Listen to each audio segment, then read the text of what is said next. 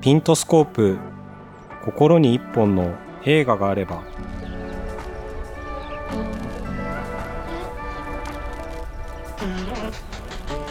心の一本の映画との出会いをお届けするピントスコープポッドキャスト。誰かの記憶に残る映画体験を通して映画の新たな魅力を発信する番組です。さてもうすぐお盆ですね。先祖の霊が戻ってくるこの季節の風物詩といえば怖い話。夏に怪談を楽しんだ思い出のある人も多いのではないでしょうか。そこで暑い夏こそ背筋が寒くなるホラー映画を楽しみたいということで今回はピントスコープ編集部でホラー映画について語り合いたいと思います。ホラー映画初心者も苦手な人でも楽しめるおすすめホラー映画やその楽しみ方などを4名のピントスコープ編集部でワイワイと語り合いましたそれではどうぞ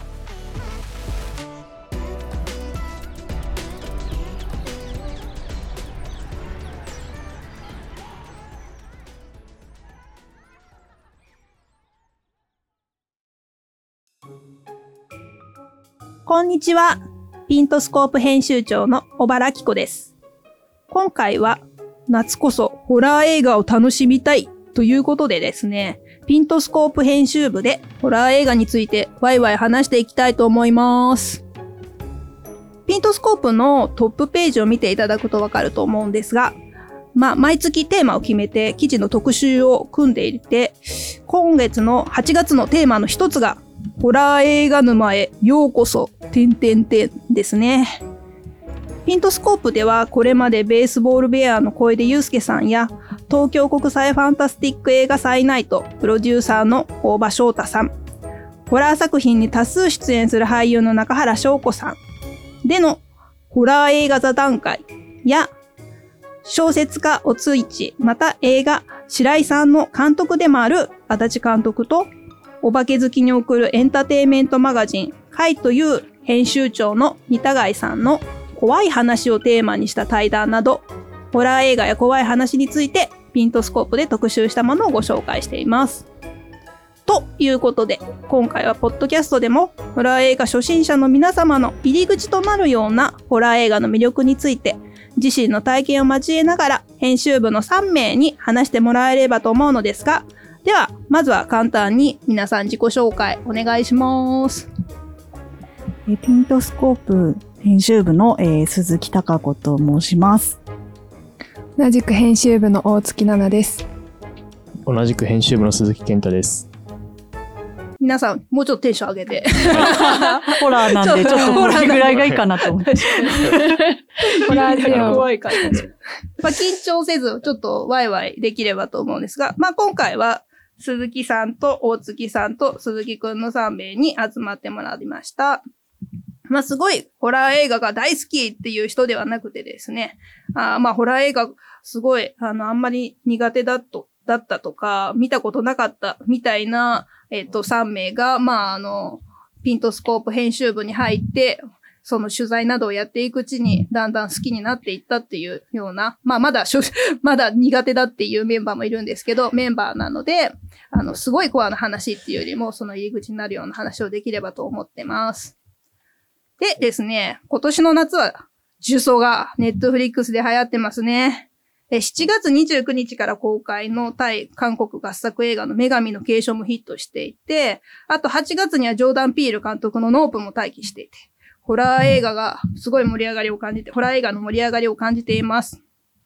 鈴木さんは、あの、ピントスコープツイッターで、あの、行っている7月に見たい映画の企画でも女神の継承をお勧めしていましたけれど、どうでした？見ましたか？ジュソも。はい、もちろん見ました。どうでしたか？あのー女神の継承とその呪詛も結構共通点がいくつかあるなって思っていて、で、1個目は、その、二つともこう、何かにこう、いお祈りする？祈りを捧げるっていう行為が、あの、中心になってると思うんですけど、うん。その祈るって誰に対して祈ってるのかうん。っていうのと、その、誰、その誰っていう、その、対象対象物というか、で、の正体って本当に知ってるみたいなのを、ちょっとこうなんか自分の身も振り返って青ざめたんですよね。うん。あんまり理解しないで、その例えば、その女神の継承も呪詛も呪文を唱えるシーンとか出てくるじゃないですか。その呪文の意味もうん。なんかわからないで唱えてるのとか、もう本当の意味を知ると、結構ゾッとして、これなんか自分もやってないみたいな。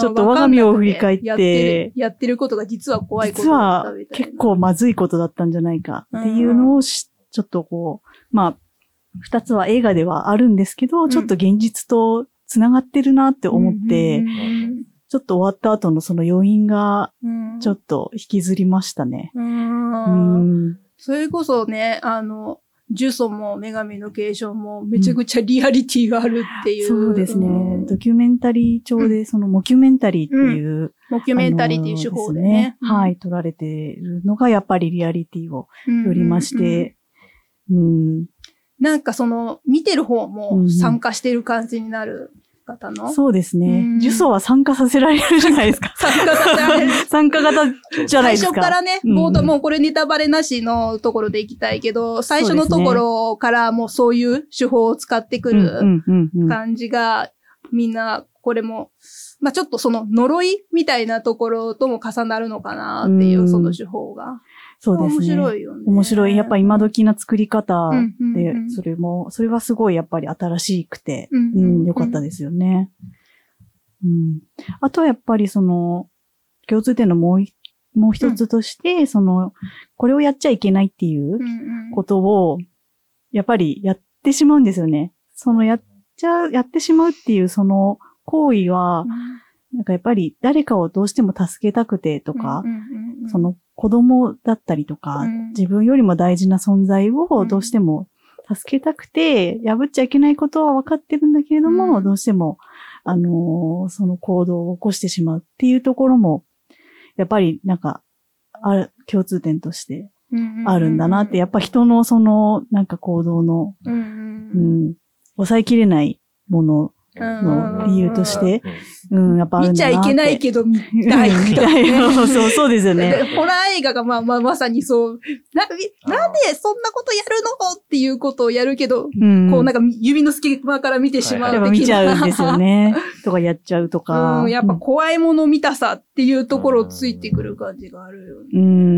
ん、そうですね。それは、それも感じましたうね。んうんあとなんかその、YouTuber みたいな的なところ、まあその手法も、その主観的な視点で撮ってるっていうところもそうだけど、うんうんうん。その、言っちゃいけないところとか、やっちゃいけないとか言われてるのに、そこ飛び込んでいって、やっちゃう企画みたいな。誰かに見てもらいたいっていう、んやっぱその今のその SNS 時代の欲望うん。うんのその慣れの果てじゃないですけど、どそれが描かれてましたよね、重曹に関しては。。そうだようね。ん。現代的なホラーでしたね。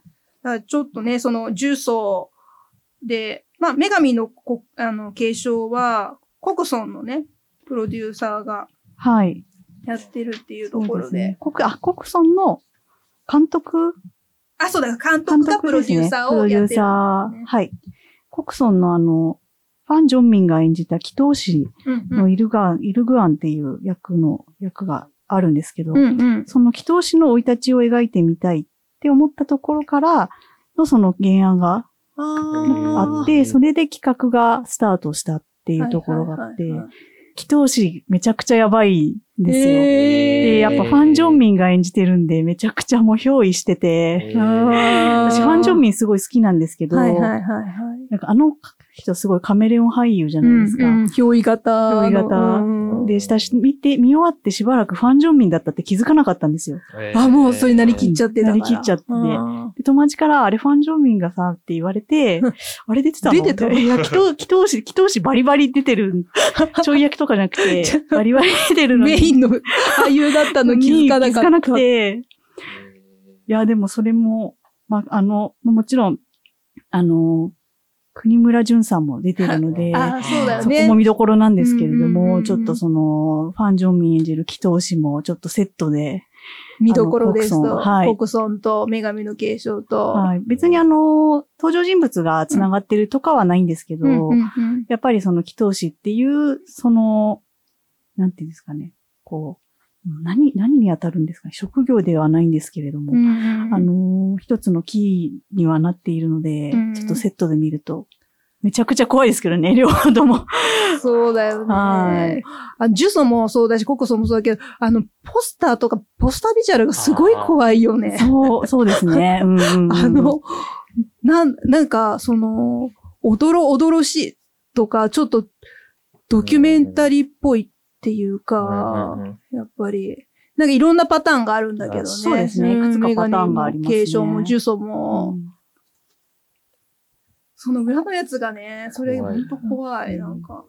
これが。雨の中。はいうん祈りを捧げてるっていう。ずっとしました。うん。これは、ナム、ナムっていう、あのーそうですね、祈祷師をこう受け継いあ、ニあ、すいません、ニムですね。ニムといううんうん祈祷師の一族なんですけれども、げあの、受け継いだ人。画面の中でね、これ祈ってる祈ってるっていう。すごいいい写真。すごい。これ、結構クライマックスのシーンですね。あそうなんだ。はいうんここからもう2点3点するんですけど。楽しみ。まだ見れてないんで、ちょっと映画館に見に行くのがすごい楽しみです。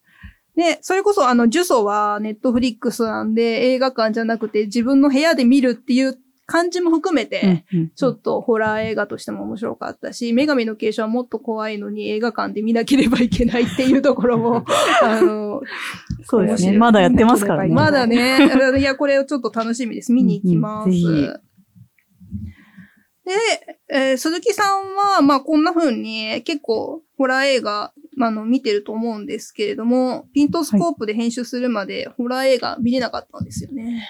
そうですね。やっぱり、怖いのが、こう、進んでみる方ではなかったんで うんうん、やっぱり、ちょっと避けてはきていたんですけれども、こう、やっぱし、こう、仕事として映画に携わるようになって、うん。取材でどうしてもその、うん。ホラー映画の企画を、こう、自分が、うん。あの、やらせてもらうっていうことになった時に、うんある程度やっぱり、うん。こう、作品を見て勉強する必要があって、うんで、まあ、それのきっかけが、うんえっ、と、2019年のハロウィンですね。10月31日に、えっ、と、まだ記事が、記事は掲載されているので、ぜひ見ていただきたいんですけど、定談企画うん。で、ホラー映画についてお話しいただいた、えっ、と、記事があるんですけれども、ちょっとそれでインタビューをさせてもらうっていうことが鈴木さん決まっが担当したんですね。はい。なので、こう、今まで見てなかった、ホラー映画を取り返すように、まあ、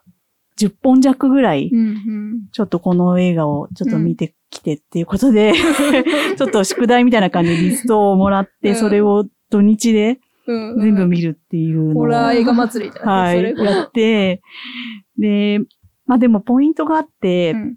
あの、まず吹き替えで見るんですよ。うんうんうん。吹き替えで見て、うんあと明るい昼間に見るっていうのをやると、あの、だいぶ怖さ半減するんですよ。あなので、ホラー映画ちょっと見れないけど、ちょっと見てみたいものがあるっていう人は、うん昼間に吹き替えで見ると。まずは、あの、マイイルドになって、見やすいかなっていうのは、あ、そこで気づきました。。はい。ちょっとうん、初心者、興味あるけど、踏ん切りつかないっていう人はうん、まず、うんうん昼間の明るい時に、吹吹きき替えで。替えで、あはい。の洋画だったら、あったら、あそうですね日本映画じゃな日本映画だったらもう、ごめんなさいなんですごめんなさい。うん機械。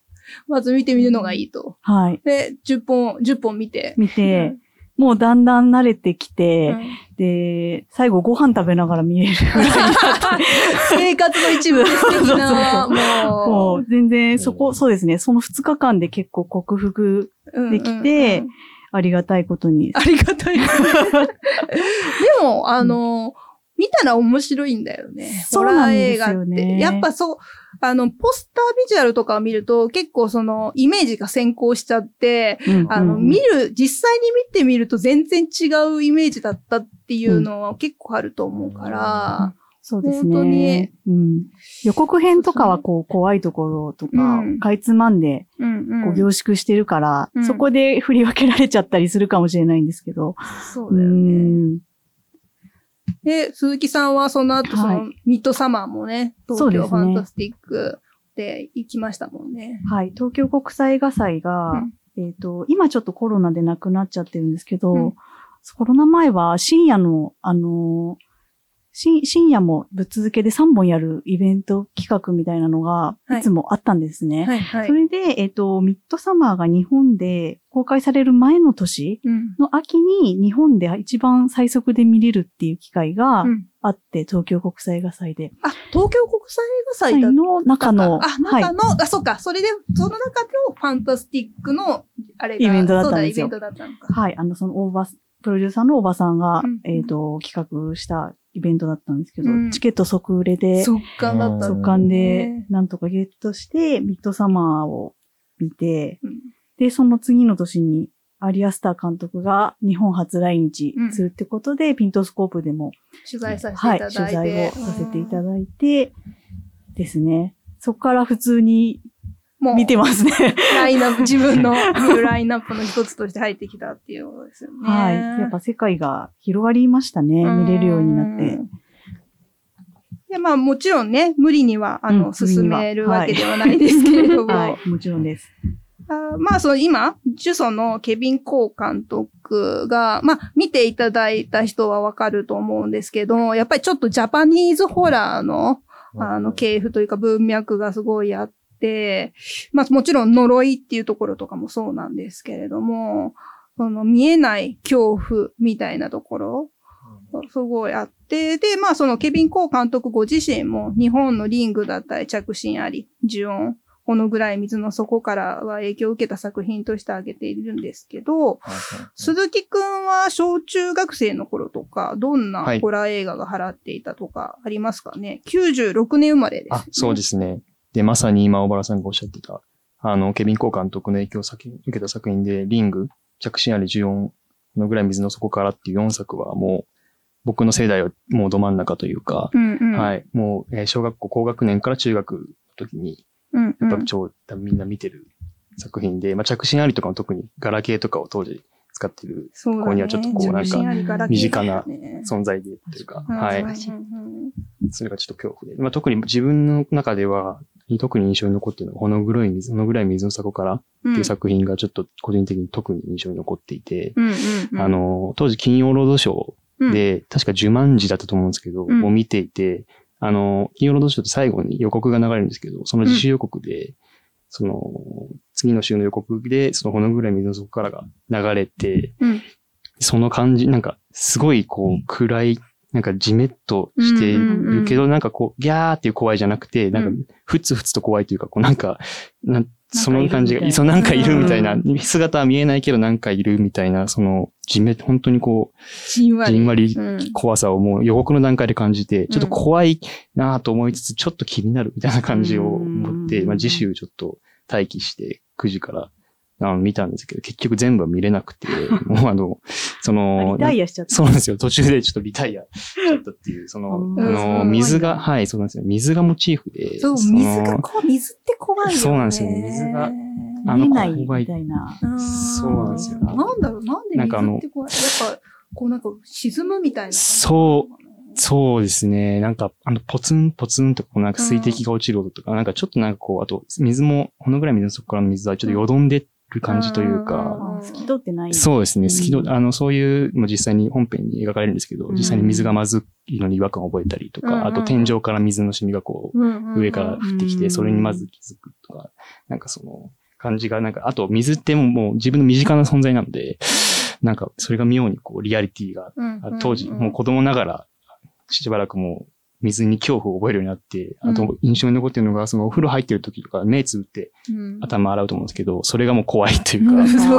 まずは通る乗り越えなきゃいけない。なんかあと ホラー見た洗後っ。てるのので、もう早くもう洗って、洗い終わってすぐ目開けるみたいなことをやった覚えがありますね。一番感受性のね、強い子供の時に見るやっぱりホラー映画ってすごい残るっていうか。まさに、そうですね。うん。なんかずっとこれが本当に残ってるというか、か心に、体というか心に、なんか、あの、じんわり恐怖みたいな。これが多分ジャパニーズホラーなのかなっていうのは、子供ながら。はい。それこそその、あのー、ジュソンも、その、そう、女神の継承もそうだけど、その母娘のはうんうん話っていうところもほのぐらい水の底からは。そうですよね。ね。あの、黒木ひとみさん演じるお母さんとその子子供とのその愛というか、うんあの、お母さんの方がこう、娘を守る、その、愛情というか、そこが軸に描かれているので、そういった視点でも楽しめるというか、うん。そこが最後なんか救いというか、あの、こう、はい。なんかただ怖いだけじゃなくて、そこをこう軸にこう寄り添い、あの、みんな見てるこちらとしては寄り添って、うんあの見れると感情移入いうか、感情移入できる、そうです。ね、ポイントで、最後に向けてそこがグーってなってるのが、そこはまあ見どころでもあったなっていう、うんうんはい、うん。感じがしましたね。やっぱなんか、その、親子関係っていうところにある、そうですね。まあ、子供、やっぱり子供ってちょっと怖いよね。あ学校の階段の、やっあの、花子さんでも子供だと思うけど、トイレの花子さんとかもあそうですだけどね。子供怖いんだよな。怖いですね。うんちょそうですね。それちゃうかもしれないですけど、アニメで地獄先生ヌーエっていうのが当時やってて、それもめっちゃ見てたんですけど、やっぱそれも子供、なんかこう、子供と幽霊ってなんか親和性があるのかわかんないですけど、そういうなんかこう、うんめっちゃ身近にあったなっていうのは。大月さんは、あの、まあ、はい。ホラー映画が、あの、全然克服できてない人代表として、そうですね。今回来てもらったっていう感じなんだけれども、最近、どうですか？ホラー映画見ましたか？そうですね。あの、一人で見るっていうところはまだ壁を越えられてないんですけれど。うんやっぱり、一人は見れない。はい。でもちょっと前に、まあちょっと、まあ、ちょっと前うん。に、あの、私アメリカにちょっと学校、ん？大学の時に留学してたので、うんそのアメリカの友達とうん、ズームをつないで、あの、うん。うん一緒にイット、それが見えたら終わりを。鑑賞しました。うんうんうんうん。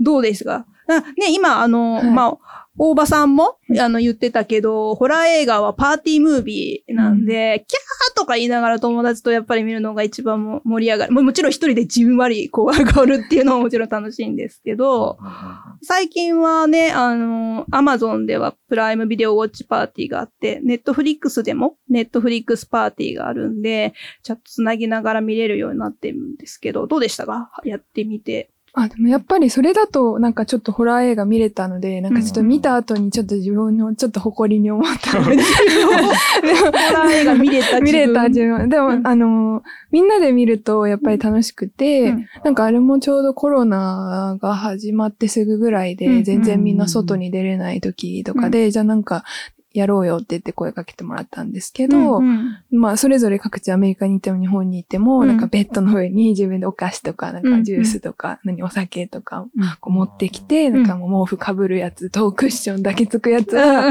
みんな準備して、うん。で、画面にみんなの顔が見えた状態で、まあ、映画を見ると。それで、アメリカでも日本でも当時確か配信されてたので、うんまあ、なんか、せーのみたいな感じでうんボタンを押して、えまあ、ちょっと時々ラグがあって先に誰かが怖がってるのとかも、なんかそれもそれでちょっと、あー面白い。のみたい。な。私まだ見てないんだけど、みたいな。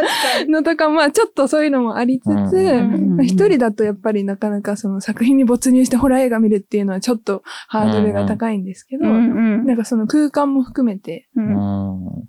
ワイワイキャーキャー言いながらうん。楽しむっていうのはすごい、あの、楽しかったですね。盛り上がりそうですよね。やっぱ、最初、まあ今、あの、こういう、そのズームだったりとか、ウォッチパーティーとかもあるんで、あー会えなかったとして、あの、まあコロナとかもあって、うんなかなか会えない状況だったとしても、うんあとはね、大月さんみたいに、あの、離れてる場所での友達ともつないで、自分の好きな場所で映画を見ながら友達と一緒につないで、まあ、知り合いと友人と家族と見ることができるんで、それまた、ちょっと映画の楽しみ方のもう一つの新たな楽しみ方ですよね。そうですね。ん。みんなの顔が見えるっていうのが面白いです。なんかその、うんうん。みんなの顔が見てながら、ホラーを見て、リアクションも楽しみ、みんなが思って、るのか。そうだね。もうリアクション、そう、映画館でホラー映画見るっていう楽しみの一つ、やっぱ、みんなで、みんなでこうみんな見るってで見てる。いうそうのが、やっぱり一番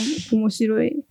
あ確かに。ね。うんなんかこう、ホラー映画見に行くと映画館で、その、始まる前から客席から緊張感が漂ってるんですよね。まあ、作品によるんですけど、あの、ヘレディタリー継承を見に行った時はは、すごい緊張感でした。客席の。そうですね。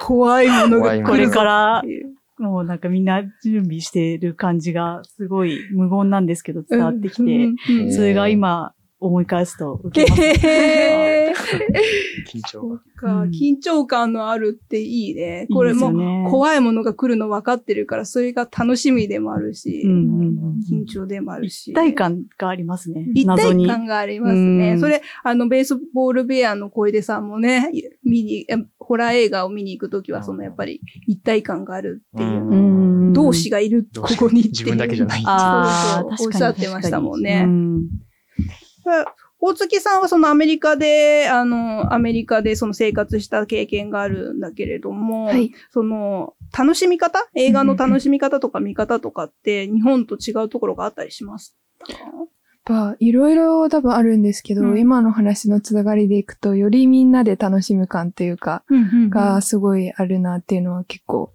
周りの人も言っていて、うん。っていうのも、その、多分ホラーだと緊張感、もう無言の中の緊張感っていうのがこう、うんうん。あって、うん。まあなんかみんな無言の中でこう、楽しんでるイメージ、うんうん。映画館でもあるのかなと思うんですけど、アメリカの人はなんかそれ全部出しちゃうみたいな。なんか、笑うときは声出して笑うし、うん。泣くし、なんか踊、踊っちゃう人とかいるし、みたいな、なんか、なので、最初は逆に私、ちょっと感動系の、あの、ミービーホワイ、あの、世界一嫌いなあなたにとかを、ホストマザーと一緒に見た時とかは、うんうん。ちょっと私浸りたいなとか、でも隣でまずはちょっと、なんかダンスしてるし、みたいな。なんか、私浸りたいんだけどな、みたいに思った時もあったんですけど、でもなんか逆にそういう、なんかこのみんなで楽しむ、なんかこう、笑い声とかも全然遠慮したりとかしないし、なんか、プレミアの日とかはすごいスタンディングオベーションになったりとか、あの、マーベル作品とかしたりとかするみたいだし、とか、なんかそういうところは、また違った楽しみ方ができるのは楽しいんじゃないかなって思います。なんか、ね、それ企画としてできたら面白いけどね。国によって同じところと違うところう。とん。映画館どんな風に楽しんでるの？うん。っていうそうですよ話ね。応援上映みたいな感じなんですね、常に。なんか、そうかもしれないですね。日本ってやっぱこう始まる前に静かにしてくださいっていう言われるじゃないですか、アナウンスが。だから、やっぱお国柄なのかもしれないですね。うん。結構でも、私スパイダーマン見に行った時に隣が、おそらく英語圏の方で、うんうん。なんかやっぱ現地のノリでした。へー。違ったなんかうん、セリフ自分で繰り返して言ってたりとか、へー。ちょっと。なりきってた。なりきってたりとか、あ、でも多分そういう感じなんだなって今思いました、現地では。これ、それが当たり前っていうか。うん。当たり前なんですね、きっと。思い思いに表現して、見た感じを、体験を表現し、その場で表現してもいいよっていう。そうだね。日本はやっぱりなんか迷惑かけちゃうんですね。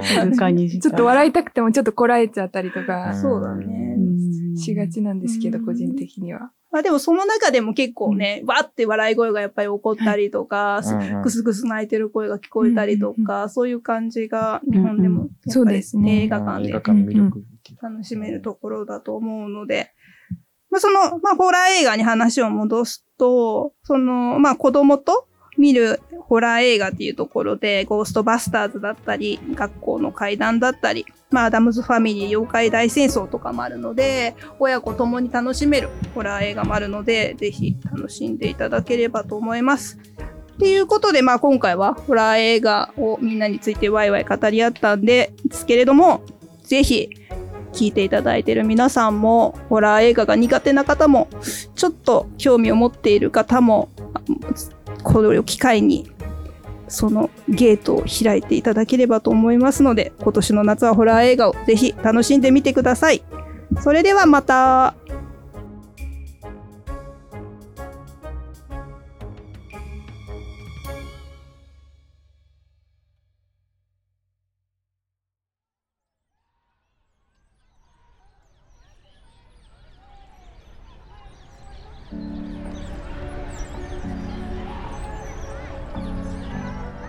かがでしたか？現在、8月のピントスコープのトップページでは、ホラー映画の魅力をお届けした記事を特集していますので、ぜひそちらもお楽しみください。また、ご感想もお待ちしています。ピントスコープのサイトの感想を送るから、また、Twitter や Instagram で、ハッシュタグ PS ポッドキャスト、PS はアルファベット大文字、ポッドキャストはカタカナで投稿してください。ピントスコープでは、誰かの記憶に残る映画体験を通して、映画の新たな魅力をお届けしています。Twitter や Instagram、ポッドキャストをフォローして、あなたの人生に寄り添う心の一本の映画を探しに来てください。